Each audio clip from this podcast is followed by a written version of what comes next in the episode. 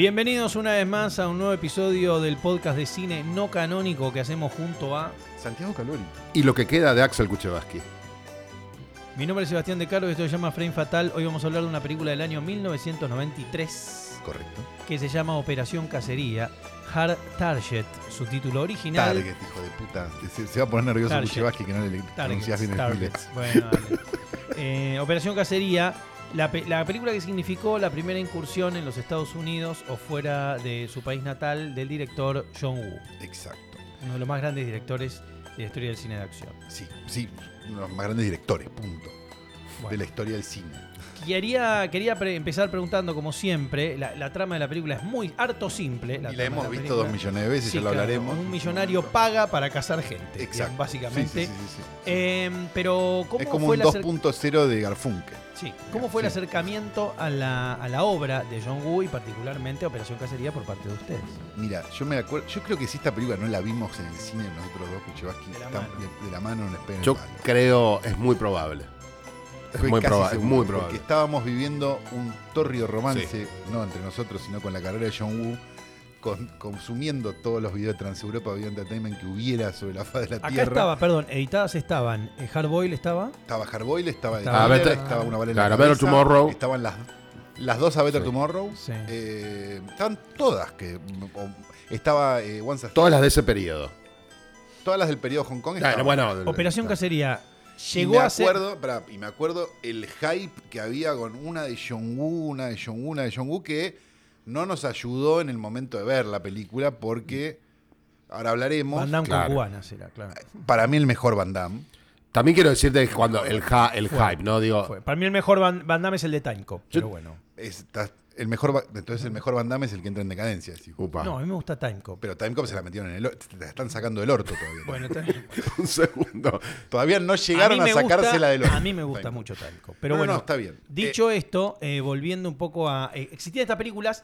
La cosa va a sacar el dossier. La primera vez que habla de John Woo es con Face Off, porque la cosa empieza en el 94. Claro, exacto, O sea, 95. 95. 95, entonces le, que no le queda hablar de Operación Cacería, No. pero en aquel dossier eh, que fue nota de tapa. Y que no, perdón, y que tuvo el interior de papel amarillo. Exactamente. Hicimos un suplemento. Porque era un especial de Un, Hong espe- Kong un con suplemento, sí, un suplemento de películas de Hong Kong impreso en papel amarillo.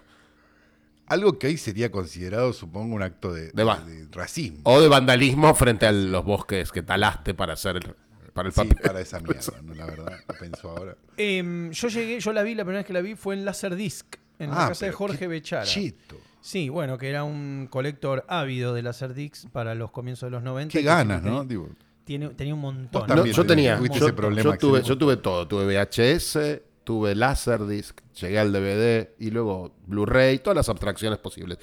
vos, vos lo que te. Vos, Yo soy un fetichista. No caíste, no caíste en lo de cositorto de pedo. De, de culo, La verdad. de culo. Había, De- después del DVD. de culo. No ando por la vida diciendo, mira, no ando por la vida diciendo, si sucede conviene de orto. No, bien. Ahora, bien. esperá, Y una lo- cosa- Lo, que me acuerdo, espera, es que la vimos. Para mí la vimos Nosotros en la vimos en no, cine. Quiero aventurar, no quiero aventurar un, un gran espléndido, uno de esos, pero por ahí andaba. Que la vi en cine, 100% seguro. Las circunstancias difusas. Ahora, Sí, sí, sí, yo también. que, eh, vo- voy a esto. En ese momento, es verdad que éramos- éramos como una pequeña secta, debíamos ser como 10, 15, que sabíamos de la existencia de este tipo, que habíamos visto sus películas y que nos parecían algo completamente diferente al cine de acción que Hollywood estaba sacando en ese momento. El cine Sí, ¿no? claro, porque tenía, esa, tenía esos sentimientos y esas palomas y esos ralentes. Sí, y, a- y además porque había, hay algo en el, en el cine de Hong Kong que el cine norteamericano de acción no tenía en ese momento, que era el ci- cierto, cierto amor por la desmesura. Porque vos en las películas yankees las cosas explotaban, pero el estilo era muy clásico. Era muy cuadrado, no había... Y aparecía este tipo que sus influencias eran, por un lado, los asesinos ascéticos de las películas de Jean-Pierre Melville, El el Samurai. Samurai, por ejemplo, con Circle Rouge. Sí, ese tipo, ese tipo de películas. Y por el otro lado, tenían esa cosa que tiene el cine de Hong Kong, que ahora vamos a hablar después de eso, de, bueno, este es el estilo, que es el- lo, lo que ellos llaman la, ¿viste? La, la ópera. Ellos llaman la ópera, pero no la ópera en el sentido que, que hablamos los occidentales, sino la ópera en el sentido chino, que es malabarismo, gente saltando, cosas por el estilo. Claro, la- idea de artes integradas, de un montón de disciplinas Exacto. integradas a, una, a un mismo fin. Exacto. que, que nutre otro tipo, que nutre a gente también como Jackie Chan, como Sammo Hung. Digo, pero bueno, Bruce Lee mismo, ¿o no? Un poco de Bruce Lee, No, Sí. y que nutre, y que Jackie nutre al día de hoy me parece un poco todo el, todo el, el- la idea esa como de, de este cine coreano que, que- que todo el mundo se deslumbra ahora, digamos, pero esta idea como de, che, esto es, un- una película muy visceral, pero que a la vez tiene un momento donde vos tenés, es casi una novela de la tarde. Claro. En eso. Incluso Parasite, digo, que, que podría ser como lo mejor que ha salido, de lo mejor que ha Sí. salido de ahí, tiene como esa cosa de que por un momento vos te sentís como medio, no digo incómodo o extraño por estar viendo algo que es una un, un culebrón, digamos, por momentos. Digo, Sí, sí. esa cosa, ese balance tan raro que tenía, sobre todo para mí en, en- en la filmografía de Wu de Hong Kong, en una bala en la cabeza, ¿no? Que era como. Una bala en la cabeza. El Killer, el Killer Sí, también. que, que es como el, el- el francotirador de Wu, O sea, digamos. de pa- alguna pa- manera. para, para pensarlo de esta manera, Wu venía haciendo películas en, en Hong Kong en ese periodo, en ese periodo específico que iban. Desde un melodrama sobre tipos en el mundo de la criminalidad, como es Una bala en la cabeza y su secuela, que si uno tuviese que compararla con algo, es un poco como Buenos Muchachos o Eras una vez en América, porque No, estás, perdón, estás, estás hablando de. a ver, Tomorrow, perdón. Eh, Sí. A ver, Tomorrow, que viste que es como el arco de tres amigos durante un periodo largo, re- que incluye la guerra de Vietnam, viste. No, esa, es, esa es una bola Es una en la bola en la cabeza. Estás siendo racista porque estás mezclando los chicos. No me estoy mezclando los chinos. Eh, pero de- y después tenías estas películas más estilizadas, como son eh, The, Killer o, o, o la última película que le hace en Hong Kong en ese momento, que es Hardboiled, que se llamó Duro de Vencer en video. Eh, ay, ¿cómo Creo que Duro de? Vencer. Que es, eh, ¿eh? Tiene una escena, o sea, básicamente lo tenés a la estrella de todas esas películas de, de John Woo, que es Chu Yun Fat, que es Yun-fat, Fat, que es. Nosotros jodemos siempre con Sidarines de Niro, pero acá este es. Sí, claro. si- es no es Sidarines de Niro. En, en Asia, Chu Yun Fat es de Niro. No hay un, no hay un sí, potencial. Sí, sí, sí. Es de Niro. No hay nada mejor es que el él. top, top, top, top, top, top, top.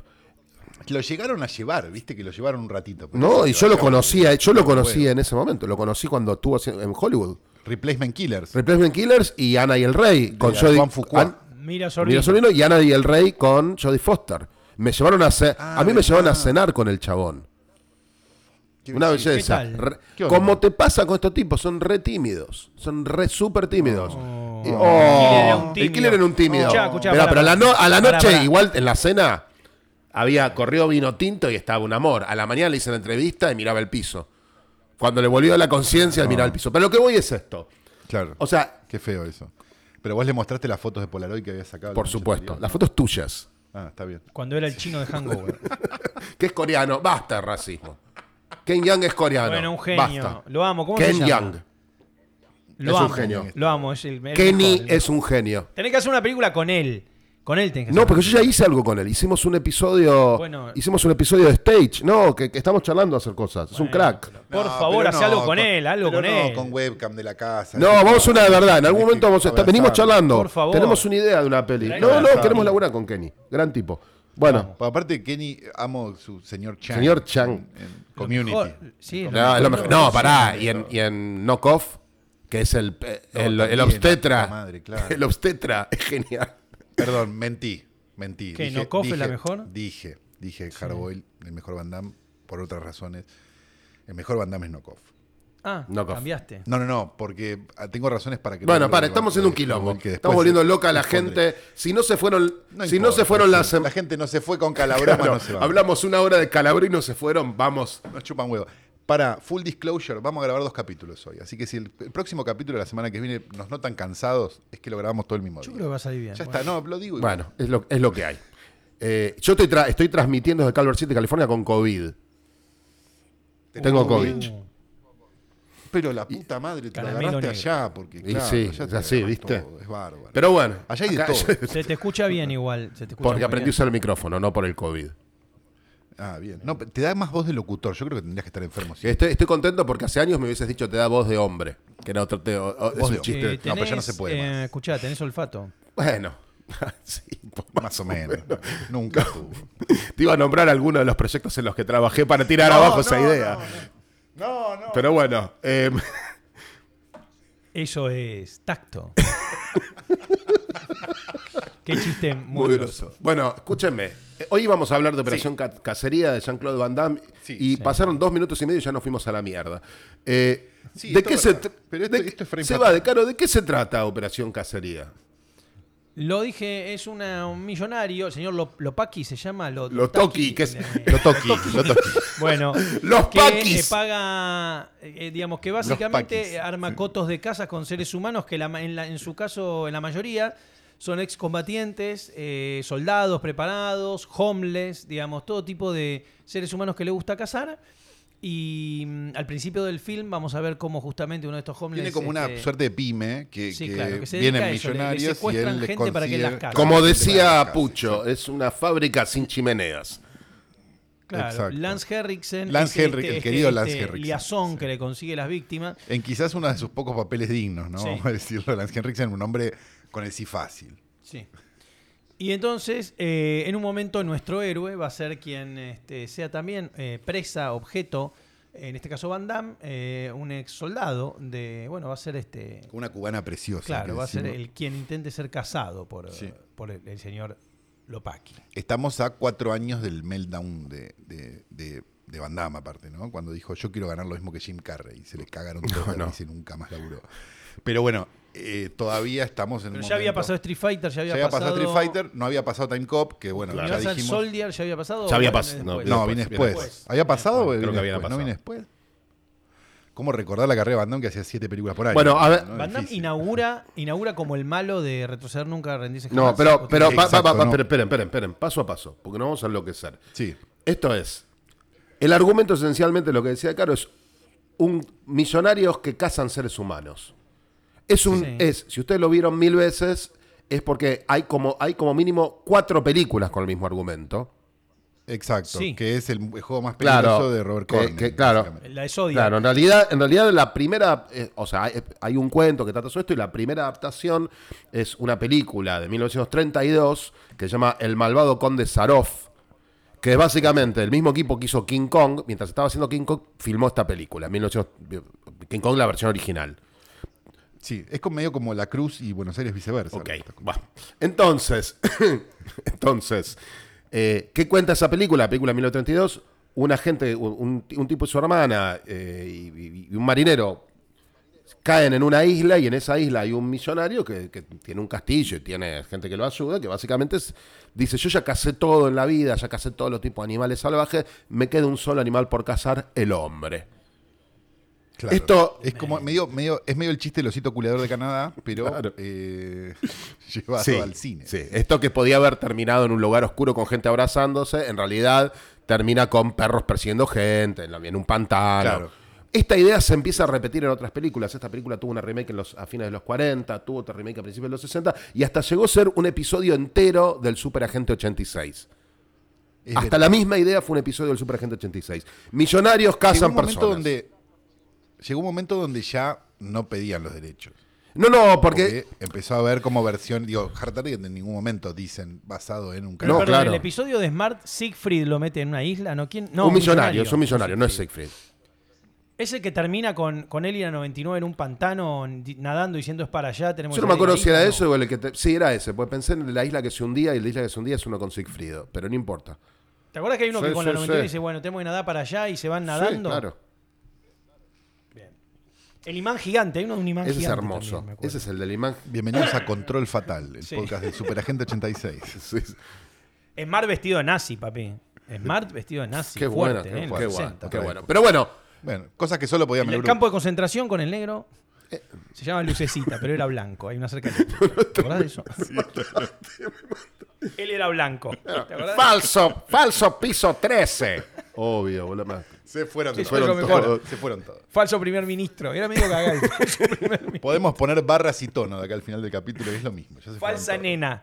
Hola. Escúchame, yo insisto con esto. Estuvimos charlando, estuvimos 10 minutos discutiendo si estaba vivo o no Jaimito Cohen y vos crees que la gente se va a ir porque no- hablaste de la Superagente 86. No, no, no creo. No, creo. smart. ¿No se fueron con el episodio anterior? Mm. No, ya, Ya está, está, ya, está. Ya no los perdemos más. En fin, entonces, para, para los 90, para, para cuando Van Damme se convierte en una estrella, el argumento de Operación Cacería ya no era de nadie.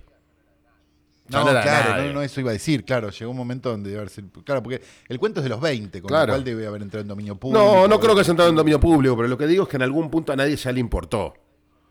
Sí. A- sí, sí, a- sí, a sí, eso Porque era una historia más universal. Un plot sin Plot dueño. sin dueño. Sí. Entonces, Jean-Claude Van Damme, también conocido como The Muscles from Brussels, el músculo de Bruselas, The Muscle from Brussels, que es como le dicen acá. eh, eh, ¿viste? Ustedes todos lo recuerdan, ¿no? Un tipo que artes marciales, empieza a ser levemente famoso. Artes marciales y Y, ballet. vale, y se, se va Que es interesante. eso. Una y empieza a intentar hacer carrera en Estados Unidos. Entre las primeras cosas que hace es. eh, lo contratan para estar adentro del traje de depredador. Claro. Y dependiendo de la historia que te cuenten, o el chabón se dio cuenta que no salía en cámara y, le- y dijo: Yo no puedo hacer esto, porque su ego no se lo permitía, o el tipo se empezó a ahogar adentro del traje. Perdón, ¿no es medio petizo? Nunca lo vi en persona. para- A mí me da que es medio. uh, Pero a ver, fij- a mí me da que medio retacón. Fíjate cuánto mide. Porque para vamos a buscar cuánto mide Predator es más alto. Búscame la altura. ¿Cuánto mide Sí, Jean-Claude? Para mí es medio petizo, ¿eh? Para La- mí. ¿Cuánto mide Jean-Claude Van Es Damme? la- 1,77. No, no, No, no. No, eh, Pero, pero no está para Predator. Es igual de Arnold que, Ar- que Arnold el Predator. Es más alto Sí, que no, Arnold. es unos lo- como Gene Simmons, le metes unos Y además lo falseas. Lo que pasa es que, bueno, después fue, fue el reemplazante fue Kevin Peter Hall, que, era un- que sí era un Claro. tipo de dos metros. Ah, bueno. Sí. Ah, bien. Pero bueno, eh, eventualmente es, es lo que vos decís, Sebas, asciende, va ascendiendo Jean-Claude en la escala zoológica del arte marcial, en la pirámide alimenticia, de pasar de ser tipo que no aparece en cámara, a villano de película, a lentamente ser héroe. Porque él entra a Canon porque era, creo que un, creo que era que- como asistente de Chuck Norris o algo por el estilo. Algo había ahí con Chuck Norris que no me recuerdo ahora. Tipo sparring. como un sparring de Chuck Norris o algo por el estilo. Y Chuck Norris dice, ¿por qué no lo ponen de malo a este en retroceder, nunca rendirse jamás? Creo que ahí es donde empieza el... Y ahí le- lo ven y dicen, nada, démosle una película, que creo que es la siguiente. No me quiero meter en la El Gran. Dragón. El Gran Dragón, creo, sí. Y a- Eh, hay que decir que Jean-Claude Van Damme al lado de Michael Dudikoff es eh, Marlon Brando. No, claro, sí, o sea, lo claro, que había en canon en sí, ese claro. momento para entender por qué el que ascendió Bueno, fue a ver, Damme. Sí, el- sí, no, está Yo- clarísimo. Yoko Sugi o Michael Dudikoff. en- en el ecosistema de las películas de acción de ese momento vos tenías los tipos que habían, ah, se habían construido eh, a- de mitad de los 70 en adelante, eh, o sea, co- como estrellas, digo, que ya tenían carrera de antes, pero Stallone, Chuck Norris. Después tenías los tipos que habían, que, los tipos que se habían convertido en estrellas a principios de los 80. Arnold, esencialmente, que era, Claro, que era la demostración de que un tipo podía saltar de una, de, de una cuestión, viste, deportiva a ser una mega estrella. Lu Ferrigno. Lu ya Ferrigno muy también. Ferrigno ya en, esa, en los 80 ya estaba en Italia haciendo eh, las películas de Hércules para Luigi Cozzi. Claro, Le- claro. Luis Coates. Luigi Cozzi. Gran realizador. realizador. Gran realizador. Hay un capítulo, perdón, eh, una pavada, pero hay un capítulo de Hulk donde aparece Lu Ferrigno de físico-culturista. Luigi Cozzi somos todos amigos en Facebook. Todos. Sí, Luigi sí, Cozzi, sí, sí, está sí. bien, Tengo un está libro bien. firmado donde Déjame todos. tranquilo. Ya lo. Hermoso. Eh, entonces, en ese contexto empieza a aparecer una generación de tipos que hacían artes marciales que, viste, digo, que vos decís, mm, o sea, además de Juan Claudio, en ese momento empiezan a surgir tipos como Michael Dudikoff, empieza a... Claro. Don el Dragón Wilson. Don Don Dra- Dragon claro. Wilson. Empieza, bueno, empieza en la misma categoría Brandon Lee, el hijo de Bruce Lee. Claro. o sea, hay como una especie de Aparece la, la pata femenina con Cynthia, Cynthia Roth. Rothrock. Hay como Cynthia Rothrock que hizo carrera en Hong Kong. Esto es importante. ¿eh? No, sí, Hizo claro, era era, buenísima. Ah, que también la tenemos de amiga en redes, obvio. Obvio. Yoko Sugi. Yoko Sugi, que, bueno, que venía de otro lado, pero no importa. Digo, al final vos lo que. O Mako, digo, los tipos venían de otro lado, tenían otra carrera anterior. Pero cuando llegás a principios, a, a fines de los 80, a principios de los 90, boom del videocassette, estas películas se prevendían en todo el mundo. Había, estaba todo armado para que un tipo como Juan Claudio, con un poco de carisma, porque lo tiene, y cierto grado de capacidad para recordar textos, que tenía, por lo menos en Cierto. ese cierto y en esa época, tenía todo para volverse, volverse una estrella. Mejor actor que Chuck Norris también. Y mejor actor que Carlos. Es una liga, es una liga desgarradora. pero No, bueno. Ustedes saben, ustedes saben mejor, que, sí. que Chuck Norris, el nombre es Carlos. Se llama Carlos Norris. Sí, claro. Carlos. llama Se llama Carlos, Carlos. sí, sí, claro. Es muy importante ese dato. Hay una cosa, hay una cosa importante también para decir es que en este principio de los 90 hubo como un resurgir de lo que había pasado a fines de los 70, principios de los 80, que era el Hong Kong Craze, el Kung Fu Craze. Bueno, ¿no? ok, ok, claro. un Gracias poco por abrir. las películas de artes Con los marciales. ninjas, con los ninjas. No, no, paren, paren, paren, ninjas. paren. Ah, gracias por abrir esta puerta. Vayamos, va- hagamos un. Reza por tu muerte, Gracias. ninja. Vamos Va- a hablar Las de nueve eso. muertes de un ninja. Las nueve. Un gato tiene. Ninja siete 3, la muertes. posesión. La concha de mi madre, qué necesidad. Bien, abrimos la puerta. No, abrimos, la- abrimos la puerta, abrimos la puerta a esto. Cuando.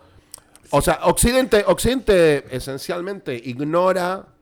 Ignora, ignora el, el- el cine, el cine asiático durante décadas, décadas y décadas.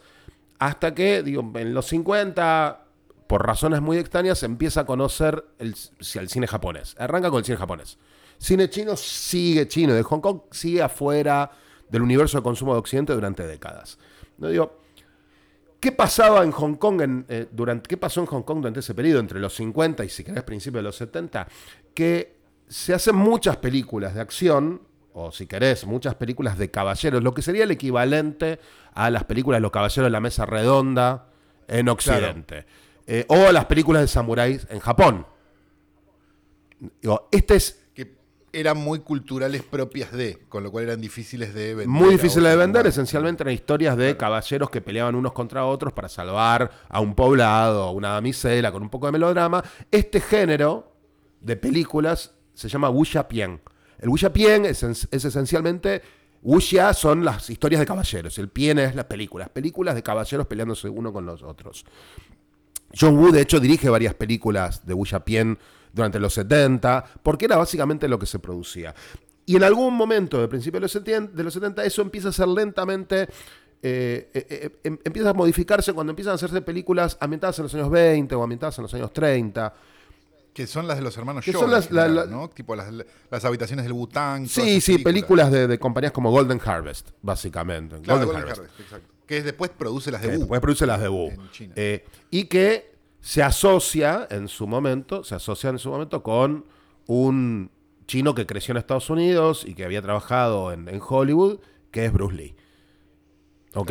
Entonces, Que digamos una cosa, Bruce Lee empieza su carrera Empieza su carrera en Estados Unidos, no en China. Va a China Claro. después. Después esa Bispón va y hace las tres películas. Claro, pero está como la noción, viste, de que Bruce Lee viene de China. No, Bruce Lee nació en San Francisco. Bruce Lee, es- Bruce Lee es, eh, o sea, yankee. yankee. Entonces, lo, lo que empieza a pasar es que Lee decide, después de hacer dos películas para, para el estudio, de La China con Furor, bueno, de Big Boss y estas películas, decide esencialmente producir su propia película. Y convence a Golden Harvest y convence al mismo tiempo a la Warner de hacer la que es claramente la película más importante de la historia del cine de artes marciales, que es Operación Dragón. Sí, y es la más parecido a un fichín. A un fichino, a una película, o una película de Bond. También se parece a una película de espía de James Claro, Bond de esa también. época. Curiosamente, en esa película, Bruce Lee no, digo, no es una estrella excluyente, porque John Saxon y Jim Kelly comparten bastante, digo, es, es rara, es como una película medio caballo de Troya, es lo mismo de Peter Sellers en La Pantera Rosa. O sea, está Bruce Lee, no es la película de Exacto. Bruce Lee. No, no, no, De no, algún- no. Está medio Porque está dividido muy cal- todo, medio que pusieron una ficha en Está cada- muy calculada la película en términos comerciales. Está Ah, muy por calculada. Hay- pongamos esto en contexto, que es, hasta los años 70, l- el 99,7% de las películas norteamericanas que habla, que donde había protagonistas asiáticos, pero donde había asiáticos, los asiáticos eran o víctimas o victimarios. O eran películas de Fu Manchu, o querían dominar el mundo, como el Doctor No, eh, en la película de Bond. Era, Claro. ¿viste? Digo, cuando aparecían artes marciales eran los villanos de Bond, por ejemplo, Odd Job, Harold Sakata haciendo judo en Dedos de Oro. Random Task. Claro. Claro. ¿Viste? Digo, claro, exacto. El sombrero, el sombrero decapitador Random de Task Odd Job. es espectacular. Todos estos personajes Son eran todos, eran todos villanos, eran todos villanos, o eran, o eran chicas que eran secuestradas, y digo, no, la idea, Exotismo. exotismo. claro. Hay muy pocas películas de ese periodo donde los personajes asiáticos eh, eran positivos. Por ejemplo, eh, claro ejemplo de todo lo contrario, eh, El kimono escarlata de Sam Fuller. Una película donde un asiático es el héroe y, el, y su compañero es el que tiene, blanco es el que tiene problemas. Bueno, Gran bueno, película. Zulu debe haber sido un personaje muy importante en esa historia. Zulu en sí, esos cambios culturales es verdad. Se daban cine, Sí. después estaba la tele, y empezaba lentamente a ablandarse. Pero claro, el miedo que tenían los estudios, en este caso la Warner, era eh, Fred Weintraub, que era el productor que estaba llevando este proyecto adelante, Operación Dragón, el miedo era que, bueno, que tener un protagonista único asiático sirviese para vender la película en Asia, pero no tuviese ningún otro recorrido en otros países. Ya era un mercado como acá, como es ahora, digo, Bestial, gi- ¿o no gigante, tanto? sí, sí, bestial. Bestial, Ya ya, era un era un mercado gigante. bestial. No, o sea, Fred, el papá de Jerry. No, porque otra de las cosas que se habla siempre sobre el boom del, del cine de Hong Kong tiene que ver con, con una cierta recuperación económica que tiene Hong Kong a finales de los 70. Que se deja de ser como un país pobre para pasar a un país medianamente rico. sí, sí, como- igual... Entonces, eso hacía que la gente empezara a consumir más películas dentro de Hong Kong. Digo, es a Hong Kong en ese momento, vos pensás que, que el Hong Kong de ese momento es todavía es una colonia británica. Una colonia inglesa. Claro, viste, digo, hay grupos nacionalistas que se oponen a eso. eh, la forma la- se filmaba muy rápido. eh, viste, digo, los, los, los costos eran relativamente bajos. Entonces había una com- eh, empieza a aparecer toda una cantidad de series de, de- de- de coproducciones entre Hong Kong y Occidente, de las cuales Operación Dragón es una, pero podría hablarte. Porque era un poco el país más occidental de Oriente Sí. en ese momento también. O sea, productoras como británicas como la Hammer hicieron dos películas en Hong Kong. Viste, digo, o sea, Daniel Tiner dirige Kuma Ching con escenas rodadas en Hong Kong. Es verdad. O sea, se llevan a Hong Kong a Sandrini, chicos. Sí, tengo el afiche doble paño. Hermosa, No hermosa. sé para qué. Hermosa. No sé Y para el qué. El eh, esperá, y el, y el villano, para, pero para seguir con la lógica, ¿quién es el villano de esa película? De No, de Bingo Bongo no, de, de Ching. Narciso, haciendo de asiático. Narciso Dañamiento haciendo asiático. O sea, todo el tiempo tenías esto de los asiáticos son malos, son un peligrosos, no creen en Dios. Todas esas cosas que le daban mucho miedo, mucho miedo a Hollywood. Entonces, cuando hacen Operación Dragón, antes de. Y está en producción eh, Operación Dragón, Warner decide distribuir en todo el mundo una película que se llamó Cinco, Cinco Dedos de Muerte. F- The Five Fingers of Death Sí. Five Fingers que of se Death. estrena unos meses antes que Operación Dragón y que la recontra remil rompe en todos los mercados donde se estrena. La película funciona súper bien.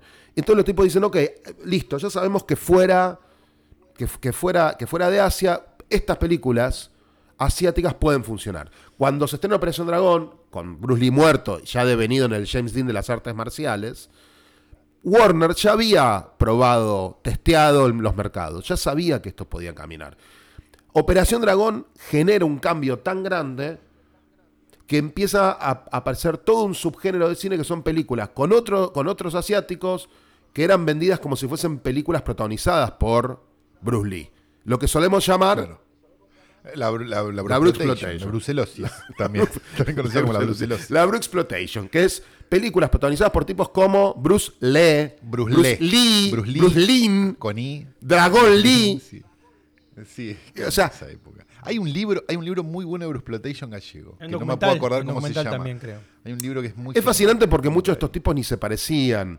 Entonces, No, ¿viste? claro. Y entonces de golpe vos tenés películas donde películas que reciclan eh, material filmado de Bruce Lee que no salió en otros lados. El Juego de la como el Muerte. juego de la El muerte Juego de o la el juego de la muerte 2, que recicla el material que, que ya había reciclado la 1. Tenés películas con títulos como Bruce Lee Fights from the Grave, Bruce Lee vuelve de la tumba. Es verdad que tenía una, que tenía una tumba, una cosa como Claro. era una porquería esa O sea, película. empieza a ver, y, y- y la calle 42... Parecía un segmento, es- esa película parecía un segmento de Kentucky Sí, si lo contás no puede Era ser, como- pero si la ves decís, ah, es. Sí. Sí, es tipo They Kept Hitler's Brain. ¿no? Esas películas que decís, ¿cómo Sí, They? Perdón, y en la calle Sí. 42. Claro, en la calle 42 en Nueva York, vos de golpe tenías 10 o 15 cines que solo pasaban dobles programas de películas de artes marciales cuando 5 años pasaban solamente películas con minas en tetas. Básicamente había re- reemplazó Ahora, esas- ese ahora, lugar. ahora, después, después del jue- de Operación Dragón, el juego de la muerte, que esto que el otro, ¿cuándo viene la primera película Para hecha en Hollywood que puede prescindir de tener orientales en su elenco y ser de artes marciales? Espera, ¿Creen déjame, déjame, espera, Sí. déjame agregar una postilla que es llenaba los cines de la calle 42 y después llenó los cines de la Valle. Porque Claro. había, un, había un Paralelismo. paralelo, había un paralelo entre calle 42 y la Valle que era aterrador. En la Valle vi la de Richard Harris con los ninjas, la fortaleza ninja, no me Hermoso. acuerdo. Claro. Hermoso. Pero bueno, volviendo. Bueno, lo, lo- lo que pasa es que en el, en el periodo ese que va a ponerle desde la muerte de Bruce Lee hasta principios de los 80, en Argentina se siguieron estrenando películas que tenían 10 años. Claro, ¿Viste? daban Daban vueltas. vueltas. De golpe aparecían templos Shaolin. Templo, el templo, templo Shaolin era una, era una cosa que aparecía en la valle todo el tiempo en esa época. todo el ¿Viste? tiempo. 18 hombres de bronce. Esa es Esa es buena. esa es buena. Esa es buena. en Sí, sí. Y, viste, digo, y también, digámoslo, digo, Occidente no hacía mucha diferenciación entre si algo era de Hong Kong, si algo era, viste, digo, ¿no? Digo, no sea, no- Y es que los chinos son todos medio parecidos, ¿no? Tenía, tenía como Claro. tenía esa forma viste, de digo, pensar, claro, y, sí. y, y en algún momento de los 80 vuelven los ninjas.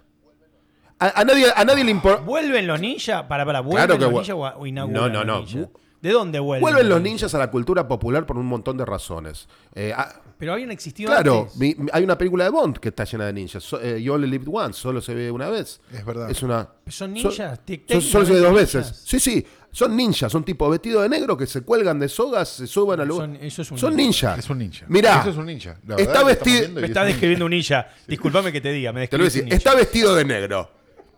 Tira shuriken y se cuelga de lugares. Sí, es no, ninja. Hasta, Eh, es hasta un el ninja. Yuriken y colgarse en lugares estaban hablando de mí, pero. pero Cuando me tiraste lo del negro, ya- bueno, ya es yo un- recuerdo, perdón, yo recuerdo mi niñez, esto fue hace muchísimos años, lo- la recuerdo prácticamente en blanco y negro, eh, que se vendían las estrellas ninjas, los niños le vendían estrellas ninjas que se clavaban en la pared, o sea, una, para ir al colegio. Para ir al colegio. Era como una cosa totalmente normal. Como, bueno, sí, puedes perder un ojo, pero toma. Tengo, tengo en te lo casa. voy a vender en eh, una perdón, tengo en casa estrella ninja. No, no, no, seguro, pero. Vos una- tenés estrella ninja No, no casa. tengo estrella ninja Yo en mi casa. Yo No, tengo no, estrellas sí, de David. una- ¿Califica? Pero ahora. y, ta- y si está afilada, sí, Axel. El punto es, vos sos un adulto ahora, pero vos pensate de 8 años, no sé, 7, cuando yo quería una estrella ninja. Mis padres, por supuesto, nunca me compraron una estrella ninja. Este. Porque el mayor terror de los padres, y sobre todo de Era los míos, era, te a vas a sacar un ojo. Sí, claro. Que Lo- para un, cualquier terror, cosa- perdón, un terror atendible. en Que este mates caso. a- que- O que no, Axel es claro, papá. Yo no creo que a Juan o a Julia le dé estrellas ninjas. No, pero es otra generación. Igual también quiero decirte. No, se las da sin filo y Te Julia quiero las decirte, Marta. Marta que te decía que no. Sí, no, Marta, tu mamá no, Marta no, que te decía. Marta no me dejaba ver Brigada Claro. Marta no quería que veas Batman ¿Pero porque por qué? había. Porque tenía ¿Por qué? ¿Por qué no quería que veas miedo. Superman y Batman? Porque, él- porque ella quería que yo fuera una persona culta No, porque, acuérdate de esto, era porque había un nene que vestido de Superman saltó del balcón. Saltó del balcón. Pero en, en Brigada no había No eso. importa, pero era toca. No, en Bueno. Brigada no moría nadie. Bueno, Después de se dieron cuenta y me dejaron ver Brigada. Pero tardé un Pero bueno, en, en ese importa. periodo de los 80 empiezan esos ninjas que, que habían estado circulantes en, en algo de la cultura occidental durante muchos años. Digo, empiezan a aparecer de a poco en películas, empiezan a aparecer de a, de a poco en series. El maestro, Ma- el maestro maestro. ninja, Yokosugi. Eh, Viste, digo, empiezan a volver a la cultura popular. Fines fines de los 80 ya estabas. Ya tenías las películas de Canon muerto. de ninjas. Canon ya tenía ninjas. Sí. Y Canon ya estaba en, en la, en la cuarta convocatoria de acreedores. Sí, sí, sí, ya venían con unos quilombos atómicos y claro, y ahí aparece, por ejemplo, hasta yo te digo, eh, Ninja 3, La Posesión, eh, que, Sí, que es una combinación que es genial porque no tiene ni- es una película que carece de sentido, no, no tiene ninguna lógica particular, pero es una peli que de golpe eh, hay ninjas y, y posesiones de ultratumba. Y ahí, o sea, tenés un ninja que le salen rayos de mejor, los ojos. qué lo mejor de ambos mundos. Sí, eso, eso, te- eso podría ser la peor o la mejor película. Nunca sabes. Exacto. Nunca lo sabes. Y, y- y el resultado no lo, no lo sabemos hasta el día de hoy. No, no, yo no la, no la, por suerte no la volví a ver. Por suerte para mí. Para mí. Eh, Ah, eh, te podemos clavar un Claro, capítulo. entonces llegamos a este lugar donde había una resurgencia del cine de artes marciales, donde había estrellas que habían hecho un crossover de Asia a Estados Unidos, Jackie Chan ya había hecho un crossover a Estados Unidos muy de a poquito. Viste, había, estaba el terreno para que apareciesen estrellas de artes marciales occidentales, esas que básicamente amigaran a los estudios con la audiencia global. Por más que, por más que fuese una, digo, no, no racista, pero era como. Entonces Hollywood no es racista, Hollywood lo único que le importa es el dinero. Cuando Hollywood es racista es por una cuestión financiera. Es porque, Su única religión es. claro, el Eh, su único norte es la una plata. pregunta- un- Sí, una claro. pregunta trivia a la mesa. ¿Cómo se llamaba Yokozuki en el Maestro Ah, no me acuerdo. No, no me ¿Cómo se llamaba? Okasa. Okasa. Okasa. Como la empresa Y de. Yokozuki como Okasa. Durante años con mi hermano, cada vez que queríamos decir ok, tipo venís a comer Okasa. Okasa. Pero entonces después de eso van- Ustedes fueron, ustedes fueron atravesados por el fenómeno ninja. Sí, ¿no? sí. Sí, claro. Sí, Eh, todos, eh, yo también, generacionalmente. O sea, en mi viaje de egresados, de la primera en Villa Carlos Paz, mi, mi compañero, este, un compañero, Julián Romeo, que hoy es el presidente del club Almagro, rom- Ah, se rompió bien. unas sábanas y se, y se- y con eso se hizo un disfraz de maestro ninja y le andaba pe- pegando patadas a la gente. Qué bonito. Qué Perdón. Para, eh, eh, ¿por qué tantas arriesgo- historias de fuimos a ver Karate Kid, salimos y nos cagamos a palos? ¿Viste? Están todas esas historias, de- están todas esas historias, todo el mundo cuenta lo mismo. Sí, fui a verla, salí y nos cagamos todos a palos. Nos cagamos bien a Pablo. Está igual, perdón, perdón que abra esta puerta, pero ya que estamos en esta, todavía no hablamos de Hard Target, pero voy a abrir esta puerta que es la siguiente. Y recuerdan, principio de los 90, me animaría a decir año, oh, año 90 quizás, eh, incluso, 90, sí, 89, 90, ciclo en Canal 9, sábado o domingo a la tarde, que se llamaba Artes Marciales, que pasaban todo Sí. tipo de películas estas, pero que ya era Sí, una sí, bolsa de Fondo de gatos, catálogo. Todas dobladas mal. Sí. Bueno, ahí hemos visto, pero ahí hemos visto, yo he visto, después me di cuenta que había visto, hermano, yo había visto cosas y había visto cada mierda imposible, ¿no? También al mismo tiempo. Y no, nunca muy- dieron mi película favorita de todas las, de, las, de todas las que vi más abominable de ese periodo, que yo se las recomiendo a todo el mundo, que es The Crippled Masters. No, esa es una No maravilla. se puede boludo. creer. Es si pueden ver esa película, película que creo que es 1973, si no me equivoco. Eh, Vamos a explicarle a la gente, son dos hermanos, dos, no sé si son hermanos, pero digo dos, uno que no tiene piernas y uno que no tiene brazos, y juntos arman un, un karateca. entre los dos. Qué lindo. Bueno, un, un- un Se ayudan. Una, una película sobre la Superación, amistad y la- historias de superación. Una historia de superación. Hoy, hoy le ponen una música triste y te lo ponen a, a Virginia Andino Kung al Fu lado, Teca, una sí. Kung Fu Teca sería, no un karateka, un Kung Fu Teca. Eh, es tremenda, es tremenda, pero, te- pero es de un ingenio que no se puede creer. Por lo menos en las coreografías. Claro, porque ahí había un, ahí había un productor. Había alguien, ahí había alguien. Ahí, cuando, te pregun- cuando te preguntan qué es un productor, le mostrás de Y qué le digo, es el que junta a estos dos en una película. uno encima del otro, porque iba uno encima del otro. Claro. Porque iba uno a cococho Sí, del sí, otro. claro. claro. El que no tenía piernas iba a co- el que tenía brazos iba a cococho del que no tenía Pero brazos. yo te Y puedo- era la, gente debe creer que estamos inventando esto y que la película no existe. No, búsquenla. Existe, es de verdad. De hecho, creo que hasta la podés bajar. Si, la Si, querés. tenés- si te, da el, si te da el tiempo. Si te- si ten- si tenés esa, esa parafilia, la tenés ahí para ver. Pero bueno, mientras tanto, John Woo se vuelve una estrella eh, de, apreciado mundialmente a partir de sus últimas tres o cuatro películas. ¿Usaba balas de verdad? No creo. Sí. El- no, el chisme no era ese, el, el- el- el- que en algunas Bueno, escenas pero tiraban con eh, bala de verdad contra la pared para, para hacer volar Sí, las no cosas. sé, no, no- no- Yo no no creo. creería. ¿Vos decís que no? En, en- Bueno, en ojalá. algunas de estas películas, su productor era ot- un tipo que también se volvió un director increíble, que es Sui Hark. Sui Hark fue productora, además de Woo. concha de la De- lora. Sui Hark- El de Knockoff. el de No Confundir Papel es buenísimo. De La Colonia, otra película con Van Damme, eso es importante. La, La Colonia, Colonia, claro. Van Damme. ¿no? Y con Dennis Rodman. Inolvidable película. Y el villano era Mickey Rourke. Esa es la que salvaban el mundo con una máquina de gaseosa. En un Es momento. tremendo. Que era un chivo de, de una marca Sí, conocida, marca de exactamente, gaseosa, la- de color azul. Es tremendo. No, Sí, no claro. vamos a dar marcas. No la más grande. No, no, la, la segunda. Que había sido dueña de. No, la otra había sido dueña de ese estudio. No importa. Voy a, a lo que voy es. Wu, a partir de The Killer, se vuelve una figura de culto. Y entre esas personas que, que, lo, que se vuelven muy fans de él está Tom Pollock, que era el- en ese momento el presidente de Universal Pictures. Y o- algún cineasta como por ejemplo Sam Raimi. Exacto. Y lo tientan varias veces y uno Y va. uno va. Porque viene, esto empieza medio después de The Sí, sí, en el 89. La tentación a Wu, claro, exacto. Y Wu va, hace hartar, eh, ¿cómo se llama? Hardboiled, hace como. le- medio que le chupa un huevo ir a Hollywood. Eh, U tiene un tema que es eh, eh, que lo tiene al día de hoy. eh, habla muy mal inglés. No habla inglés. habla muy mal inglés.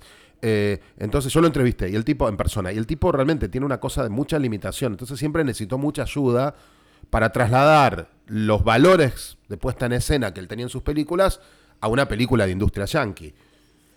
Lo logró igual. No, bueno, esto es lo que vamos a tratar de discernir ahora, eh, estimada teleaudiencia. eh, eh, audio audiencia. Porque, como, como adelanté al principio del capítulo, lo que nos pasó, viste que hicimos como un. Y lo que nos pasó cuando la vimos fue plin, plin, plin, ¿no? Claro. Homenajeando a- a- al querido Titor.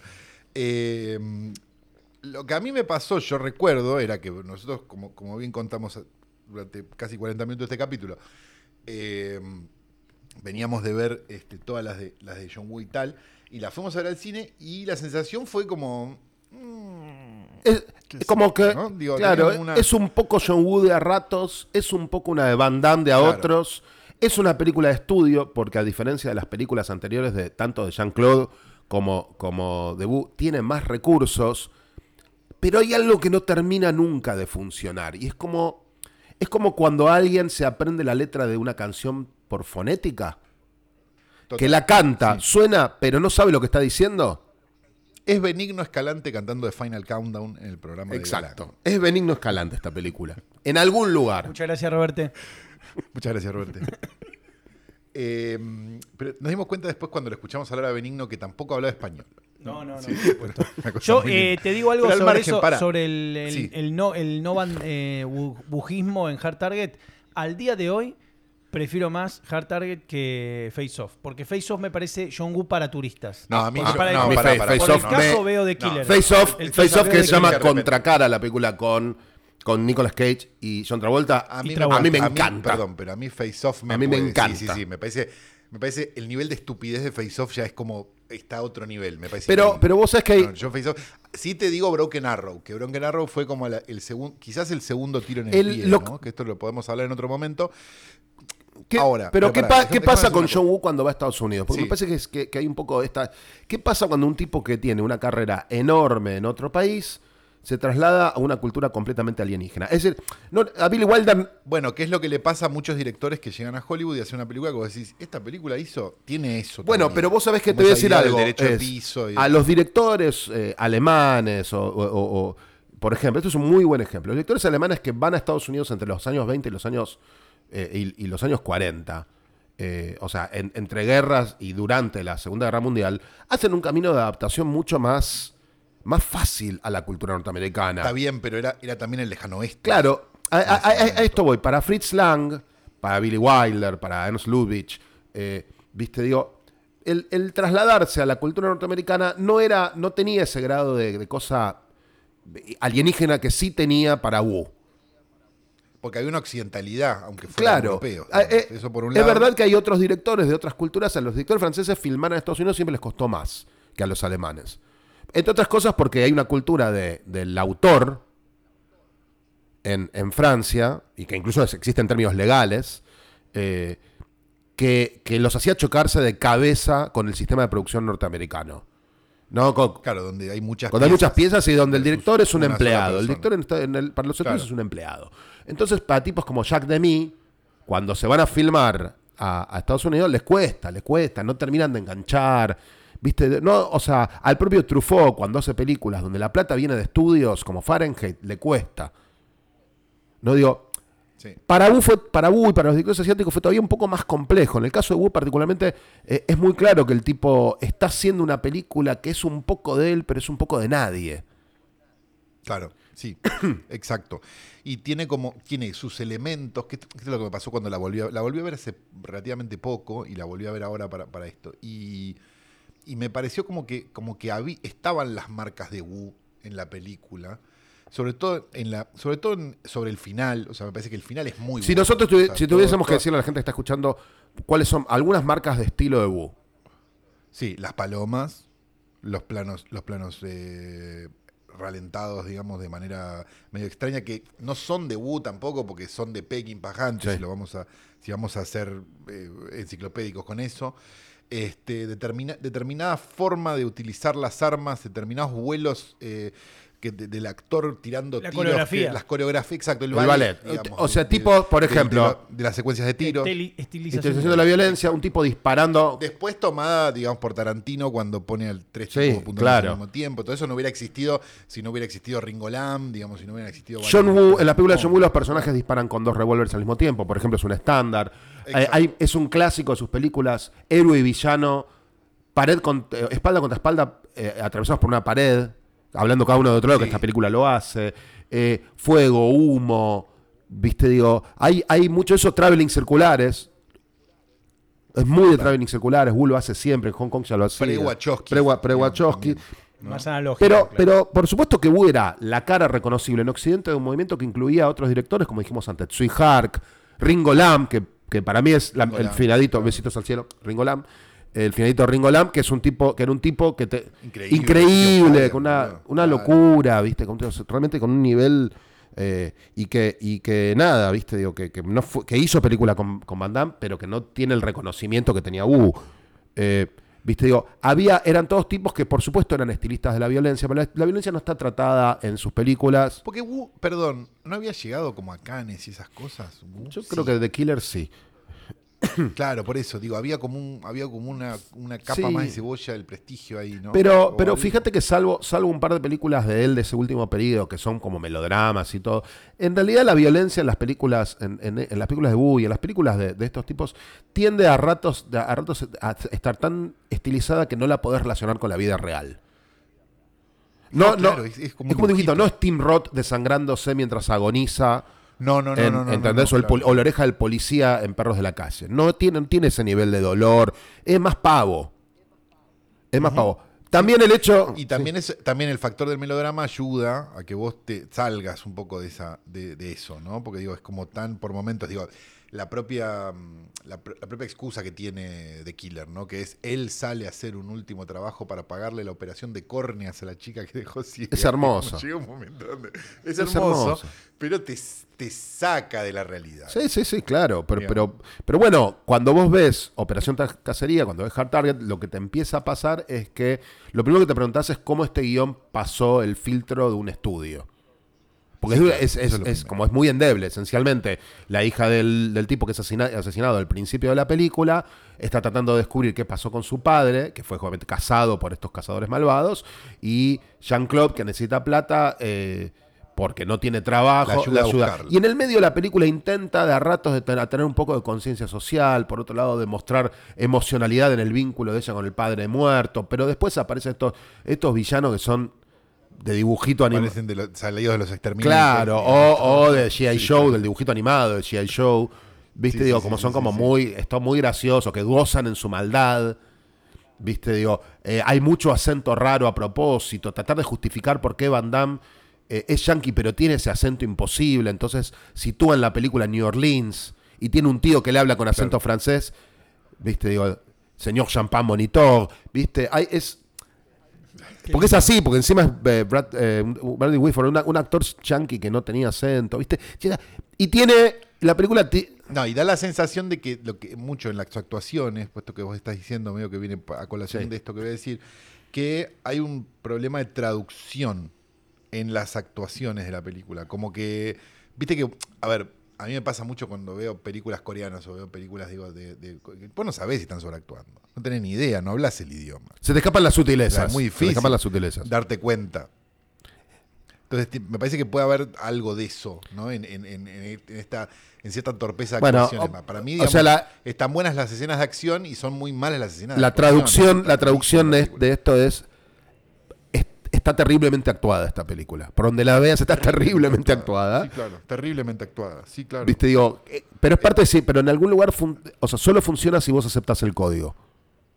Sí. Aceptás el código, funciona. Exacto. Si no es como, son si- No, y si sabes de dónde venía también, eh, ¿cómo se llama? Eh, Wu, digamos. Hay algo de, Claro. De, de decir, che, esto, viste, ah, no, está bien, es un tipo que venía a hacer esto. Porque si esa película hubiera estado dirigida por otro, probablemente este capítulo nunca hubiera existido. Es, es- es muy probable. Jancy Butler, que es la heroína de la película, eh, libera dos expresiones en toda la película. Sí. Eh, o sea, digamos, una Denise Richards de, de cabotaje, ¿no? y, y menos con menos dotes actorales. Con menos dotes actorales que cuál Es muchísimo decir. Eh, obviamente, todo el, el- Sugiero, perdón, sugiero Criaturas Salvajes. Sí, sí, 100% porque está buenísima. Gran, Gran película. película. Una película de Gran Gran película. Eh, en el caso de Jancy Butler, su arco expresivo va de la A a la B. Sí, claro. obviamente no de la A a la Z, de la A a la B, eh, porque tiene cara de no me pasa nada a cara de pongo los ojos muy abiertos, cuando, Sí. sobre todo en la mejor escena de la película, claramente, creo que vamos a estar todos de acuerdo, que es cuando Jean-Claude Van Damme agarra una serpiente colgada de un árbol y le pega un gnocchi para dormirla. Le hace, ¿entendés que le hace karate a una serpiente Increíble. y con la... Hermoso. y le arranca, como esa serpiente cascabel, le arranca el cascabel con los dientes. Hermosa Eh, me gusta esa escena y me gusta la presentación en el bar. Me gustan los diálogos. Sí, sí, sí, Cuando sí, sí, dice, sí, eh, ¿Cómo le dice cuando lo apura? Eh, vos y tu, y tu noviecita se pueden ir de acá, no me acuerdo cómo le dice, pero es espectacular. Bueno, Me- lo- la-. Ahora, está mejor actuado esto que el Gran Dragón Blanco. Sí, claro. Sí, sí, claro. Gran sí, Dragón es Sí, desgarrador. sí. Jancy Butler, su, su, su- Vos decías que va de la A a la B, para mí va de la A a la A. Perdón, que Hermoso. O- Obviamente el elenco es una combinación de caras fascinantes. Sí, las Las viste visto millones de veces. Está Las viste hasta en películas argentinas. casi. Eh, el, el- el ayudante del personaje que hace Lance Henriksen, que es, Lance Henriksen, que es el villano, es un chabón con una carrera enorme que fue protagonista, entre otras cosas, de Piranha 2. Estuvo, en un, estuvo en un montón de películas de James Cameron. Piranha 2, de hecho, la, la dirigió Cameron. Es su primera película como director. Es un tipo que era el famoso eh, Bishop, el androide en Aliens, que Claro, vuelve a aparecer en, secuelas. Y que si lo invitas a-. Yo Claro. te diría que Lance Henry, si lo invitas a tu cumpleaños civil. Bueno, ojo, ¿eh? Digamos, porque. No, no, no, porque digo, es un nombre. Te hace- Como dijimos antes con el CIFAS. Hace bar mitzvah, fiesta de 15. Sí, no, le, le mirás el IMDB y creo que son Vino a filmar 250 acá, películas. Claro, película eso, eso digo. Sí. 250 películas. Bueno, el, el- Sí. yo tengo un recuerdo muy, muy cálido de, de- como espectador de él en Tarde de Perros, la película de Cindy Lumet, donde es, donde es un agente del FBI que es el que le pega un tiro en la nuca a John Casal. Es- Claro, y está en toda la película con cara de nada. Ta- también fue uno, de los, fue uno de los agentes del FBI en Encuentro cercano al tercer tipo. Es un tipo que empezó haciendo bolos, viste, personajes re chiquititos. Es un actor extraordinario cuando está bien dirigido. Claro, sí. Cuando está bien dirigido es maravilloso. No sería el Pasa caso. una cosa en esta película que lo quieren hacer como este vi- villano, este, como, como, ¿cómo decirlo? Como muy sofisticado. Y yo no me lo creo a Lance Henriksen tocando el piano. El Udo ejemplo. Kier Yankee. En esta película sí, definitivamente. En esta película. Tiene sí. un, tiene un momento. No, Udo quiere igual. Tiene un momento de, de- de erotismo muy gracioso, que es que tiene a la heroína agarrada del cuello y la va a matar, pero el chabón usa siempre una, un- usa una pistola antigua y tiene las balas en el Sí, cinturón. una de un solo tiro. Entonces le dice a la chica, "Car- cárgame la bala. Y ella agarra la, agarra la bala y mientras está agarrando la bala que la tiene en el cinturón y parece que es como si estuviese tocándole la chota al tipo. No, bueno. no, pero es un momento genial porque Lance Henriksen cierra los ojos y hace... "Eh". Muy bueno. Es como disfrutando una cosa sexual. Hay una fetichización de las armas en la película, que es que no te la podés tomar en serio ni dos segundos, pero que es de una, de una sexualidad ridícula. Ridícula total. En el resto del elenco, más allá de, de Henriksen, está como su mano derecha un tipo que se llama Arnold Boslo, que es un Boslo, que es un, es un sudafricano, que algunos recordarán por, además de haber, Por la momia. por haber trabajado en la momia, pero además por haber sido el, rem- el reemplazo de Liam Neeson en las secuelas de Darkman. En las secuelas directo a video, también producidas por Sam Raimi, que es productor de esta película, ¿sí? Un tipo muy parecido, de como un rostro, no digo que sea, pero digo un rostro muy parecido al de, en, en facciones, al de Bruce Campbell, ¿no? Tiene una casa, una cara muy expresiva. No, como un La muy Roca de- de, la B. mentira. Un The Rock de la Sí. B. Claro, sí, un The Rock de la B. Ponele, Sí, para mí es como, como es como Ramiro Blas, pero flaco. Más flaquito. Es como un Ramiro Blas total. flaco. Pero Sí, ahora, en ese elenco aparece además haciendo un pequeño bolo. Ted Raimi, el director de Sam- el hermano de Sam Raimi, que aparece en todas las películas de Sam Raimi. Es el, chavo- es el chabón que le pide ayuda en la calle, un tipo que se está muriendo y le dice, no, soltame, soltame y sigue caminando. La, re- la relación de Sam Raimi con esta película esencialmente es que Universal dijo, producite la película y sé el, el director supervisor porque tenemos miedo que Wu no tenga la capacidad para terminarla. Claro, exacto, que cualquier cosa entras vos y la terminás Una, vos. un- Era el- era el una cosa muy común en los estudios cuando creen que los directores están o muy grandes si no tienen físicamente están en riesgo o no tienen herramientas suficientes. De hecho, la- acá, acá les voy a contar una intimidad. Nosotros, yo, en el periodo en el que estuve tratando de armar una película con Peter Bogdanovich, los seguros no querían asegurarlo y nos, pe- y nos Claro. pedían, Peter ya está, tenía más de 80, y nos pedían que hubiese un codirector. Claro. Sí, O- sí, o sí. que- Es como, una, es como un reaseguro para que se termine la Sí, película. Sí, sí, sí. De así, hecho, es una cosa que llegamos a hablar incluso con Andy Muschietti en su momento con Andy para que Andy fuese como el. No, eh, como La la garantía. garantía, frente al estudio. Y eso fue un poco lo que se supone que le prometió Raimi a, a, la- a Universal, que después finalmente no hizo falta. Claro, no hizo falta. Aunque- estuvo, pero no, pero no- pero dirigió. Aunque no sé si no hubiese estado bien. No, la película lo que sí tiene. eh, por lo- Voy a lo decir que- algo controversial y ¿Qué? polémico. Sí, no. Al día de hoy, al día de hoy me quedo con Raimi como director. ¿Qué, ¿Con U? Que con Hugo. No. Dije, voy a decir Y algo a mí depende de la peli, yo qué sé, no sé. Yo en el overall, en el total, No, al día de hoy. U lo que hizo. no, Bueno, papá. bueno. Yo veo eh, Drag Me to Hell y me, me No, rindo. Drag Me to Hell Pero- es pero- No, no, lo- me- lo me amo a. Raimi, Pero pero es Sebastián de Caro- Pero te digo, te digo. Tenés te que digo arrepentirte corazón. lo que No, no, te digo lo que siento. tenés que arrepentir Te digo lo que que- te abrí No, mi no, No, voy a esto. No estoy diciendo que tiene que pensar ¿Por igual. qué no Te- decís cómo te llamas? ¿No te llamás Sebastián de Caro? Me llamo Juan, Sebastián. Está, Escúchame. Juan Sebastián de Caro. Eh, ¿Por qué esta necesidad de crear antinomias donde no las sabía? Bueno, pará. Claro, aparte, le ¿por qué poco, los metés bueno, ahí? Por- le pongo un poco. Pero sos que. Flavio Azaro. de esto, Y le pongo un poco. Me la cogí, le pongo un poco de cos, le pongo algo. Mi Le Dios. pongo algo. Mi Dios. Le pongo un poco de. De, le tiro un poco de. de picante, le tirás Está picante. bien, no, le, No digo pedía nada, picante. está bien. Son los dos buenos. Son los dos buenos. Son los dos buenos, ah, con cosas distintas. La, Esto se convirtió en Azaro al horno No. tan rápido que no, no- no- no me di pollo, a- sería pollo azaro. cuenta. No, tiene un programa que se llama Sí, Azaro sí, al horno. ya lo sé, ya lo Ya sé. no, ya ya no, lo sé. ya Quería que no, lo ya lo sé, supiera. ya ya lo no sé, lo ya no lo tiene. tiene. Ya No, no ya tiene no, me más. parece que no lo tiene más. Creo que la creo, Una car- una carrera- creo que la u- creo que después de la marcada última por el violación que feminismo. justificó, creo que lo sacaron del aire. Ah, sí, Parece finalmente. que sí. No, se le fueron los anunciantes. Creo, creo, no tengo la menor idea. Ojo, buena onda, besos. Un beso desde acá. Besos Eh, y mm, ahora, esta película tiene una cosa, tiene, es genial. Hemos visto el corte del director, Claro, hemos visto el vimos el Unrated, no es mejor película. El montajista Bob Mu- Un poquito mejor Bob que es el, el montajista de esta película, también quiero decirlo, fue el tipo, el montajista de la versión restaurada de, de The Other Side of the Wind, de Otro lado del viento, la última película de Orson Welles.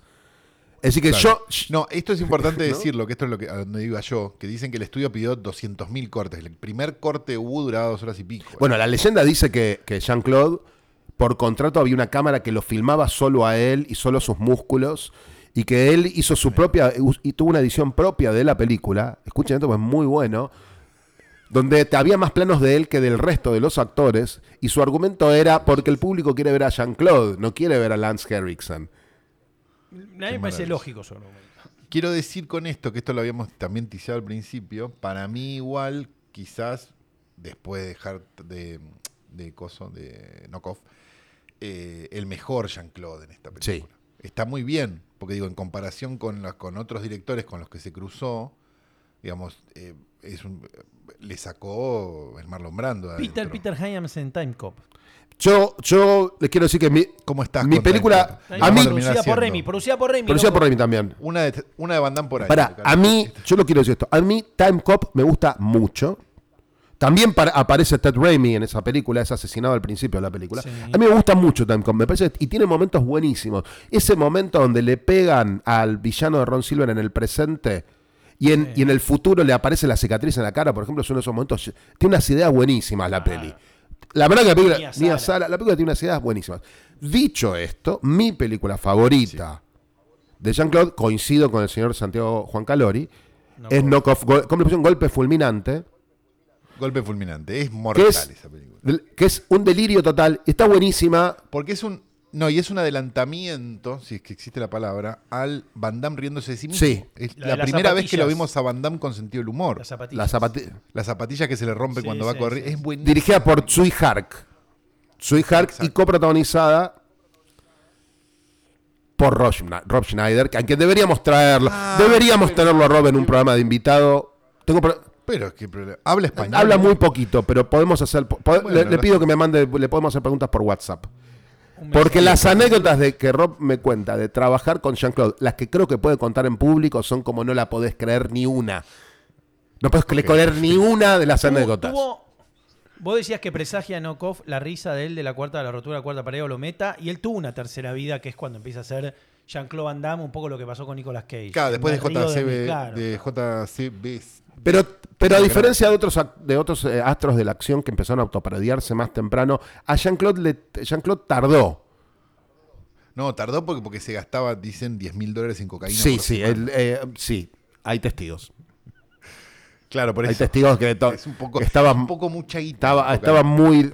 Él entró en los Spendables desde la 1. No, No. él entra en la 2, creo. Porque en la 1 le parece una boludez. Después, después, después le dicen, no, pero cada uno de ustedes se lleva un porcentaje de la taquilla y dice entonces sí. Claro. ¿Le fue bien a eso? Sí, Sí, cómo no. Sí, le fue. No, no, sí, sí, sí. Pero, Es pero. que era irresistible el concepto. Y- un concepto Igual, igual, o sea, es que es- Sí, de verdad es como una cooperativa, ¿eh? en serio, donde todos tienen porcentajes. es- por eso pudieron armar ese elenco. O- Es FM la claro, me estás FM pero- Obviamente no es lo mismo el, el- Con granadas. claro, el porcentaje de Silvestre al de Randy Couture, ¿no? Por decir otro. No, me imagino que no. Stone Cold Austin. Mark Dacascos. Mark Dacascos. Mark Dacascos, que es un actor extraordinario, lo quiero decir. Es, extraordinario, Mark Dacascos. Sí, sí, sí. Es, Sí, no, no, por supuesto, por supuesto. no. Lo quise traer a colación como para abrir una puerta más. ah, vos- este conocimiento absolutamente inexplicable que tenemos los tres de estrellas de artes marciales, de, de películas de acción de los Porque ni 80. siquiera es mi género favorito, No. pero no sé por qué tengo toda esta ¿Y por qué las, las vi? Qué ¿Por qué las vi todas? Claro. Bueno, en mi, Pero en mi caso... si me preguntás, ¿querés ver una película de, de karate? No. No, y, y- igual yo tuve, también quiero decirles que eh, eh, siendo, trabajando en el equipo de programación de Telefe en, en los 2000, a mí me, a- No, a- para mí era como, esto viste era todo. mi pan cotidiano. eh, Tú lo has visto yo todo. lo he visto todo y armamos, si ustedes lo recuerdan, un ciclo que poníamos películas de, de acción los sábados a las 8 de la noche, que fue como, era, em- eh, que empezó básicamente porque en algún momento Jean-Claude y Steven Seagal firmaron contratos con Sony para hacer películas directo a video, rodadas básicamente todas, básicamente todas en Europa del Este. Claro, la- las La películas película romana. romanas En- entonces, sí. recontratando las películas anteriores más las películas de Sony, tenías un paquete de 30 películas. Claro. Un O año. sea, Se veía mucho en kioscos eso, Cucheva. Mucho Era en muy kioscos. ¿eh? kiosco. Cuando uno en kiosco a comprar algo, la gente del Sí, estaba sí. viendo eso. sí. Tenía ta- también. eh, a- gran parte de la magia de eso eran las promos que armaba el equipo de promos de Telefe, liderado por Charito Lores. Y, el, y, el- y quien escribía las promos, Leandro Rosenberg, era, se volvió un experto en escribir promos de Steven Seagal y Jean-Claude Van Damme. Había una dialéctica Porque de aparte- promos de Jean-Claude Van No, porque aparte hay una, no, pero aparte hay un talento enorme que es distinguir una de la otra. Bueno, esa, Sobre todo las esas eran las charlas que nosotros teníamos en que en realidad vos tenías a Ja- Jackie Chan, tenías que vender comedia, porque eran comedias de acción. Claro. Eh, Jet Li eran películas más serias. Eh, Jet Li, ¿cómo lo nombramos Jet Li? Maestro Acá, Jet Li, otro genio. eh, donde, donde Jean-Claude eran de aventuras y Steven eran de venganza. Entonces Claro. eran todos subgéneros diferentes, por más que la gente dijese son todas parecidas. No, pero una cosa terrible, porque yo me- lo que me imagino son esos brainstormings, me gusta usar un término enorme para, para esto, eh, don- donde decían, esta ya la dimos, no. Las que- lo que pasa es que como las víamos, la, realmente las teníamos muy estudiadas, no nos pasaba eso. Pero sí pasó una vez. Pero había alguien anotando, porque eh, son la- o sea. Leandro viene un día y me dice, necesito que, o sea, jugando, porque no tenía la yo no era su jefe ni nada, pero me decía, veamos la promo. Y yo veía las promos antes que las circuláramos entre, entre quienes tomaban la decisión. Eh, y de hecho a veces se ponían al aire las películas de acuerdo a la promo que tenían. Si la promo estaba buena, era un dale, arranquemos el mes con esta, porque viste que al principio de mes el rating promedia, entonces necesitas arrancar siempre con números buenos, para que durante todo el mes tengas Claro. promedios altos. Entonces la película que se estrenaba en el ciclo de las 8 era, al principio de mes, La que tenía la mejor que tenía promo. mejor promo, la que tenía más capacidad de venta, o la que ya sabías que había funcionado muy bien en, en- en pases anteriores. Entonces, un, pa- un pase de Jean-Luc, de Jean-Claude, un pase. Sí, él estaba en ese ese justo en ese momento. momento. Pero bueno, entonces un día me llama, Jean-Claude me llama Leandro y me dice, te voy a poner esta promo. Y me pone una promo que decía así, secuestraron a su hija y ahora Steven Seagal está enojado. Que- Y yo dije, ya no tenés que decir el nombre, ya no decís él, ya decís Steven Seagal. L- Y sí, porque es de Es Steven porque- Porque Seagal. estas películas, esto es importante, son de Steven Seagal y son de Van Damme. O sea, no son de ningún personaje, no son y- de nada. ningún director director ni del estudio. Es como es tailor made. Está armado en función de ellos. Es la definición de que estos Eh, tipos son subgéneros en sí mismos. Claro, exacto. O sea, e- esta es de Steven Seagal hace tal cosa. Steven Seagal está en coma. No me acuerdo cómo se llama el Nico. Eh, recomendamos a la gente entonces que se acerque a Operación Cacería. Por supuesto. Sí. Eh, una película que recomendamos y a, y a la filmografía anterior de Sí, Song-Woo para que puedan disfrutar. Dicho esto, porque estaba viendo cronómetro, te pregunto, Santiago, Sí. ¿hubo mensajes esta semana?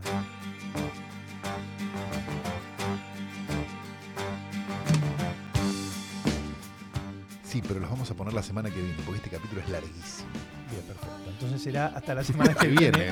donde eh, tendremos todos los mensajes eh, juntos al final. Qué bello. Y este, les tenemos que decir que pueden enviar sus mensajes de todas maneras al hashtag FrameFatal en Twitter. Mi nombre es Santiago Calori. El del señor eh, en otro Axel Kuchevaski.